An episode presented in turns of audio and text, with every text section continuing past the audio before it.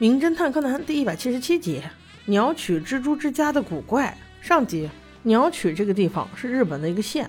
我最喜欢的服部平次带着他的女朋友荷叶出现在了鸟取，那是因为他收到了一封委托信，委托他查一桩命案。但是来到了这个陌生的地方，他的摩托车竟然没油了，而且还忘带手机，在树林里打转，就是走不出去。这不禁让我怀疑，平次，你不会是故意的吧？能记得带女朋友，就是不记得带手机。看来你长大了。荷叶一筹莫展，平次却说：“没关系啦，万一走不出去，晚上咱俩抱着睡，不会被冻死的。”听到这里，我不得不笑啊。荷叶估计不是怕冻死，是怕吓死。不过还好，这时不知道从哪出来了一个外国人，说自己是来玩的，他知道路怎么走。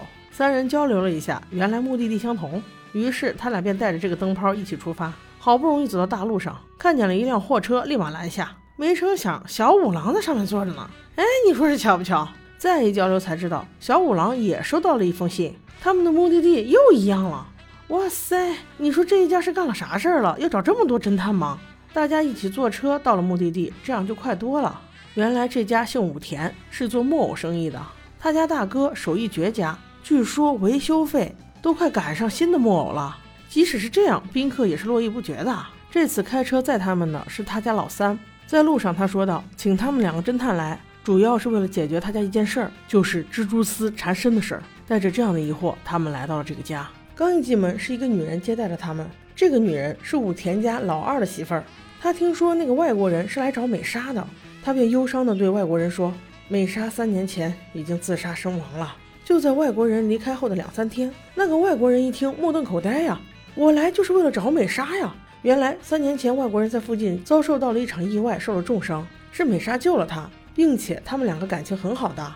老二媳妇继续说，不仅美莎死了，还没过一段时间，美莎的妈妈也死了，同样也是被吊在仓库里面，身上还缠了很多细线，就像是蜘蛛丝一样。关键是悲剧还没有结束，就在前几天。我们家大哥工作上的一个好朋友根岸先生，竟然也以同样的死法死在我家的仓库里，所以我们才拜托各位过来帮我们查一查呀。我家大哥负责做木偶和修木偶，而根岸先生他是负责搬运和送货的呀。正说到这里，她老公也就是武田家的老二走了出来，也算是迎接大家，西装革履，一看就不是乡下人。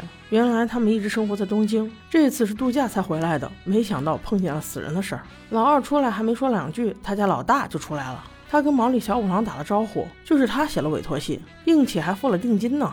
这个老大，我感觉他素质有问题吧？他竟然当着大家的面把小五郎拉到一边说耳语去了。这两个半百的大男人实在是不太合适啊。老大悄悄给小五郎说：“我怀疑凶手就是我们家人，所以你查到了先给我说啊。”说完，又一脸若无其事的扭了过来，问小五郎：“你不是说好带俩人吗？怎么带了四个孩子来？”小五郎也打了个马虎眼儿：“啊，这个说来话长啊。”老大倒是不介意，看着外国人说：“哎，罗伯呀，你来了，好久不见，好久不见。”哦，原来这个外国人叫罗伯。嗯，我们把他叫小萝卜吧。他说：“我是过来道谢的，谢谢你们所有人当时救了我。”然后又扭过身，对着身后的两个小孩子说。你们好呀，你都这么大了，那两个小女孩好可爱哟，是老二家的孩子，一对双胞胎女孩。但是他俩像说好一样，看见小萝卜立刻就说：“啊，你好可怕，你是杀人犯。”孩子的妈妈听到这话，立刻去训斥他们。他们看到妈妈来了，也害怕的跑了。大家都以为是小孩子的玩笑，也就没当回事儿。接下来就是入席吃饭了，天色已晚，该美美的吃上一顿。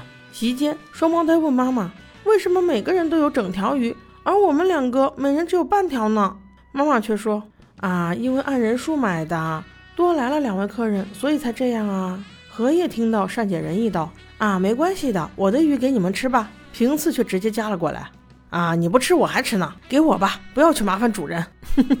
哎，这情商也是没谁了。没过一会儿，保姆就端了一盘菜，说要出去。小兰问他才知道，原来他是给家里的老奶奶端。老奶奶觉得最近家里死人了，所以不想随便出来溜达。又过了一会儿，老大吃饱了，跟大家告辞，说自己手上还有活要做，你们好吃好喝啊。小五郎寒暄了两句，继续喝酒。而此时，老二却说：“老三，你就别喝了，你没看见大哥都去忙活了吗？你还不赶快去帮忙？”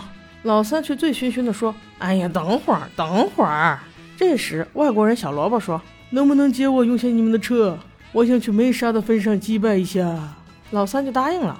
同时，荷叶和小兰一听可以进山玩，也想去转一圈。柯南为了安全起见，把自己的耳环、手机给了小兰，让小兰贴身带着，以便联系。又过了一会儿，便散席了。老二媳妇儿带着孩子们去洗澡，外国人带着两个姑娘出去玩，主人家各忙各的了，只留了三个侦探在屋子里待着。毛利小五郎醉得正爽，睡着了。而这种时间最合适服部和新一交换意见。